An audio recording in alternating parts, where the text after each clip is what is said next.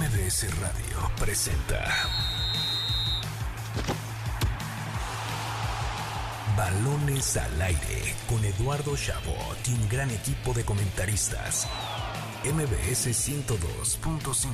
Comenzamos. Arrancamos. Balones al aire en este sábado, sábado 17 de febrero del año 2024. Además, fecha especial porque es cumpleaños de mi señor padre, una persona muy importante para esta estación, por supuesto, colaborador aquí, analista político, el mejor periodista de este país y mejor padre todavía.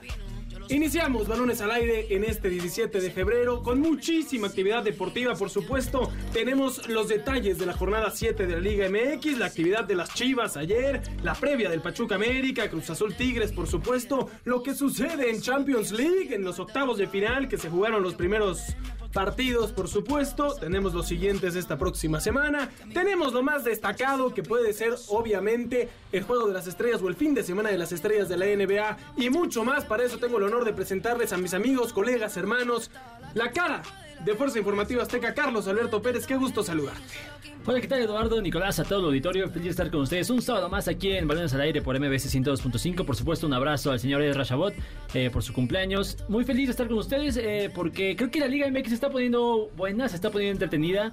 Me gusta que los equipos grandes estén ahí y por supuesto tenemos muchísima información de otros deportes porque si algo me han dicho esta semana es que estuviste como enciclopedia recabando y recabando información de todos los deportes del planeta Tierra. En estos momentos vamos a evacuar porque está sonando la alerta sísmica. Ah, ya no, ya, entró la alerta. Estamos de vuelta en balones al aire. Eh, después de que sonó la alerta sísmica, por supuesto, eh, alentamos a todos a que guarden la calma a que si tienen que evacuar lo hagan eh, con calma, por supuesto, no empujo, no grito, te la sabes completa, ¿no? No empujo, no grito y no corro. Ah, sí, exactamente, que evacúen y que se resguarden en zonas para que no terminemos en tragedia en estos momentos.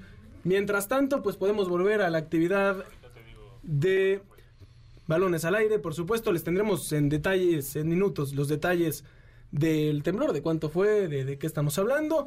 Mientras tanto, pues a, distraer a nuestra audiencia, que agarren por favor rápido su, su este bolillo y ya que se pongan a distraerse con, con balones al aire, que para eso estamos ya les daremos información sobre el temblor. Nicolás Schiller, ahora sí te saludo con muchísimo gusto, la cara del Universal Deportes. Eduardo, qué placer saludarte, también a ti Carlos y por supuesto a todos ustedes del otro lado que nos acompañan un sábado más en el mejor programa de deportes que tiene la radio. Esperemos que todos estén bien.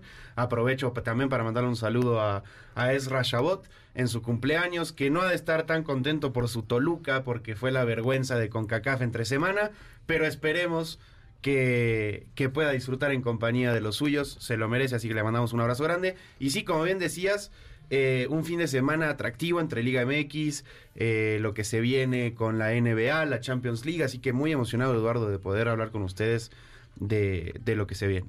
Estoy de acuerdo, estoy de acuerdo. Eh, gran programa el que tendremos enfrente y pues sin más preámbulos comencemos. Balones al aire.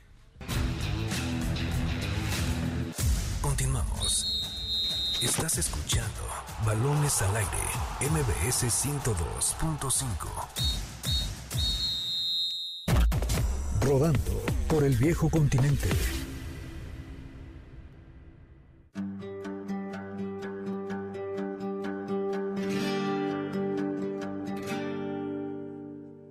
El balón sigue rodando por el viejo continente en un fin de semana lleno de emociones. La actividad comenzó el día de ayer con la imponente victoria del Inter de Milán 4 por 0 sobre la Salernitana de Pacomé Ochoa, con lo que el cuadro negro azzurri se separa aún más de la Juventus en la cima de la Serie A tras el empate de estos 2 a 2 con el Gelas Verona. El resto de la jornada no presentó muchas sorpresas. En Alemania el Bayer Leverkusen se impuso 2 a 1 al Heidenheim y se mantiene de líder invicto, por lo que el Bayern Múnich tendrá que buscar a como de lugar el triunfo mañana cuando a las 10 y media de la mañana visita al Bochum. En Francia, el Paris Saint-Germain ganó para variar con gol de Mbappé, que vive sus últimos meses en el club, mientras que en España el Atlético de Madrid logró una estrepitosa goleada 5 por 0 sobre Las Palmas y el Barcelona, que sigue sin convencer, venció con penal de último minuto 2 a 1 al Celta de Vigo. Mañana el líder, el Real Madrid, visitará al Rayo Vallecano las 7 de la mañana. Finalmente en Inglaterra, día de goleadas por parte de los líderes de la Premier League, pues mientras el Liverpool derrotó 4 por 1 al Brentford, el Arsenal aplastó 5 a 0 al Burnley, marcador que los mantiene segundos por debajo de los Reds, gracias especialmente al empate entre el Manchester City y el Chelsea 1 a 1. Mañana actividad del Manchester United cuando los Red Devils visiten a Luton Town a las 10 y media de la mañana. Así, una semana más donde el balón sigue rodando por el viejo continente. Estamos de vuelta en Balones al Aire por MBS 102.5 de FM. Yo soy Eduardo Chabot. Me acompañan como cada sábado Carlos Alberto Pérez y Nicolás Schiller para llevarles lo mejor del mundo del deporte. Ya analizamos lo que tendremos este fin de semana en la Liga MX. Toca hablar de lo que nos dejó la Champions League en la primera parte de los octavos de final y por supuesto lo que tendremos esta próxima semana en la segunda parte de nuestra bendita Champions League. Carlos Alberto Pérez, eh, empezaré diciéndote que no hubo muchas sorpresas en esta primer, primera parte, salvo una que se la voy a dejar a Nico porque la, la cantó la semana pasada. Pero ganó el Real Madrid con polémica por ahí, un gol anulado a Leipzig que yo viéndolo y entendiendo el reglamento y demás, me parece un poco absurdo. Uno, que la regla sea así y dos, que no le hayan contado un gol a Leipzig que para mí debió de haber sido legítimo. El Manchester City pasa por encima del Copenhagen que la verdad pecó en sus errores porque habían hecho un buen partido si no es por errores infantiles que les costaron el marcador. Al igual que la Real Sociedad, que cae 2 a 0 con el Paris Saint Germain después de un primer tiempo donde el equipo español pudo haberse ido adelante sin problemas, no capitalizó sus oportunidades y Kylian Mbappé y compañía terminaron sacando una ventaja que seguro les dará el pase a la siguiente ronda, mientras que como bien decíamos la Lazio vence al Bayern 1 a 0. Correcto. Eh, primero que nada, empezar con algo que mencionaba mi queridísimo Nicolás Schiller a mitad de semana y es que injusticia lo de la Real Sociedad contra el Paris Saint Germain porque tal vez esto sea un poco personal, pero yo quiero que le vaya muy mal al Paris Saint Germain generalmente. Y cuando pasa este tipo de escenarios, cuando veo que un equipo es superior, por lo menos en un primer tiempo muy, muy claro, y, y no logra concre- concretar, y encima pierde, y pierde 2 a 0, la verdad es que me da coraje y me dan ganas de aventar todos los papeles. eso que tú sientes es lo que sentimos todos con el América, nada más que siempre hay un árbitro de por medio en medio, pero básicamente es eso. Dudo mucho porque ese todo se reduce a la mitad de la población porque la otra mitad es La americanista. mitad más uno, pero sí. Entonces, pero bueno, si ya te cansaste de meter al Club América en la conversación, como sé que te encanta, regreso a lo de la Real Sociedad y pues sí, es una lástima porque básicamente yo creo que están eh, fuera de los cuartos de final de la Champions League, lamentablemente, pero lo que decimos siempre, ¿no? El 2 a 0, lo del marcador engañoso, por cómo se vio el primer tiempo.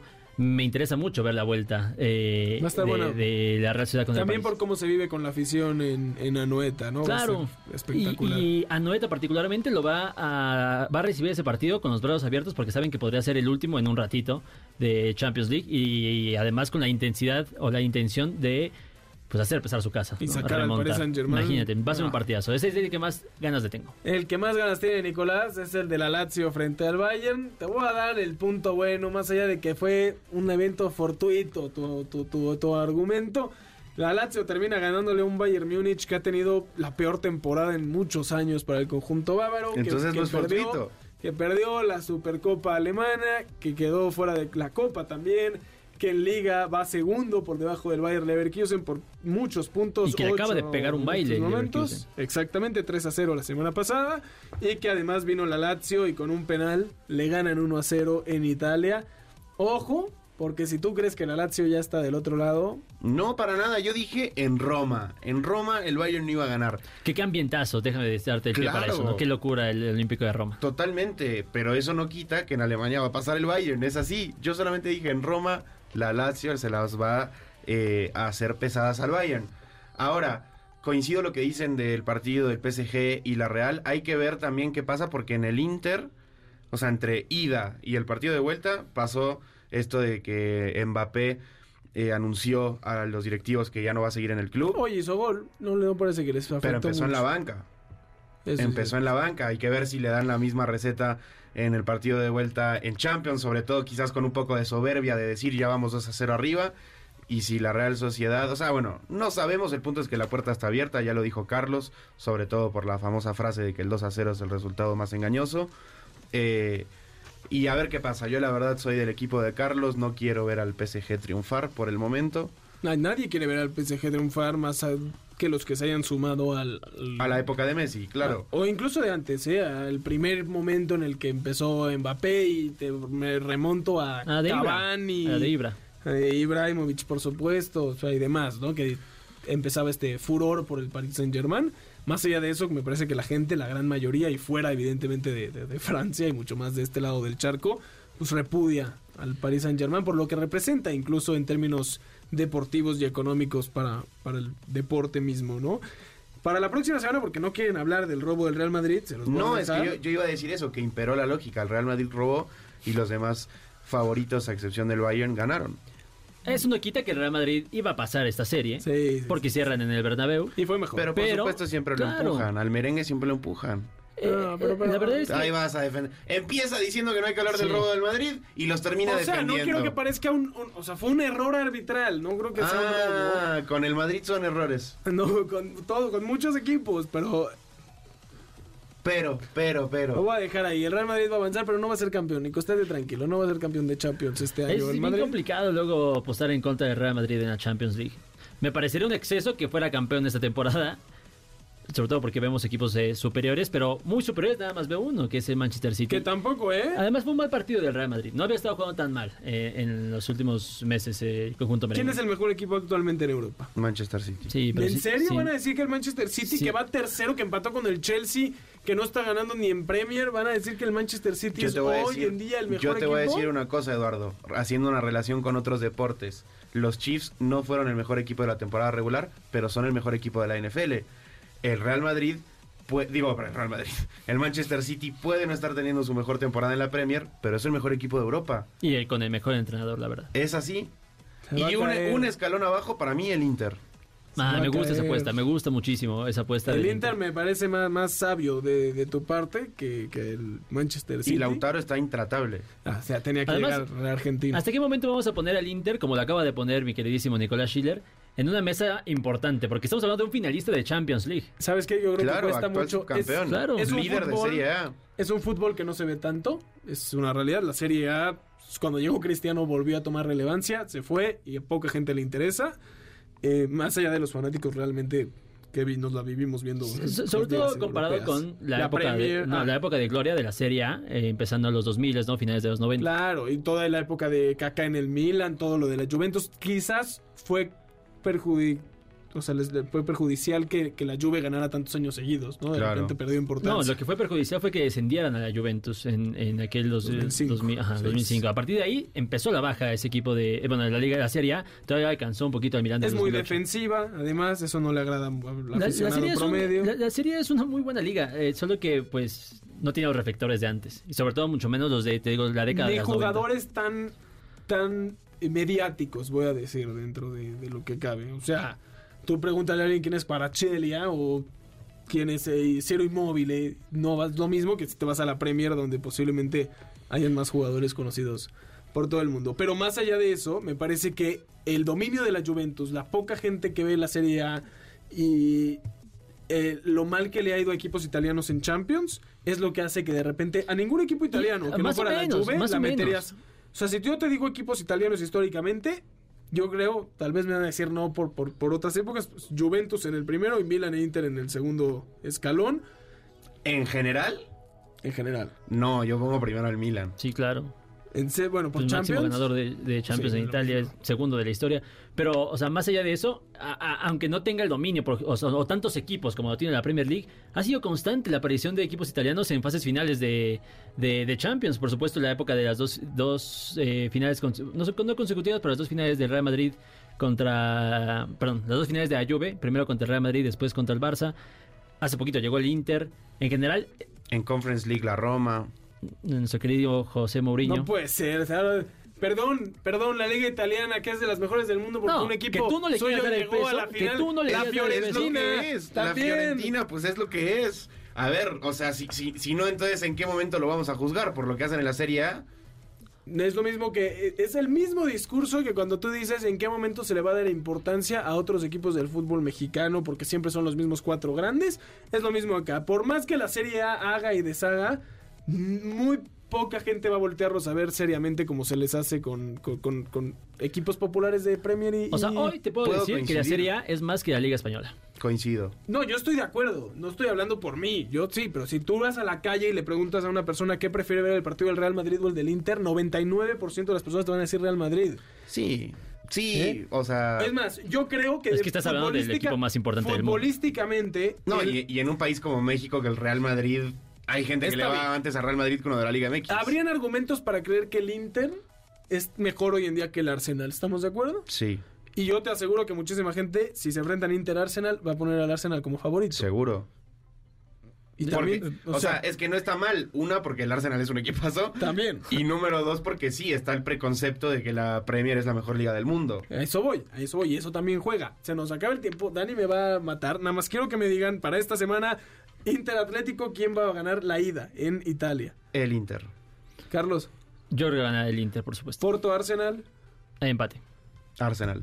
yo también voy con Arsenal y con Inter, El evidentemente. que puso al Arsenal como candidato, pero bueno, ya. Sí, eh, lo tendremos la Ay, próxima está- semana. Están arrancando de a poco en La Champions. próxima semana. Y finalmente Napoli-Barcelona. El Napoli se va a dar un festín con el pseudo equipo que queda de Cataluña. Empatito.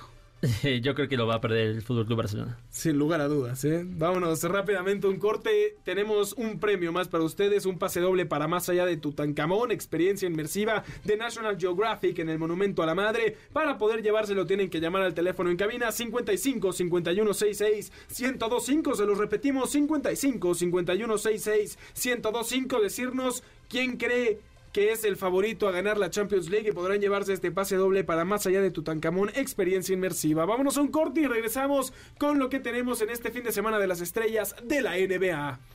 Se nos acaba el tiempo, Nicolás Schiller. Muchísimas gracias. Eduardo, qué placer estar contigo, Carlos y todos ustedes del otro lado un sábado más en el mejor programa de deportes que tiene la radio. Vean a Jaques que hoy va a ganar el concurso de clavados. Me gusta que cerraste con una verdad.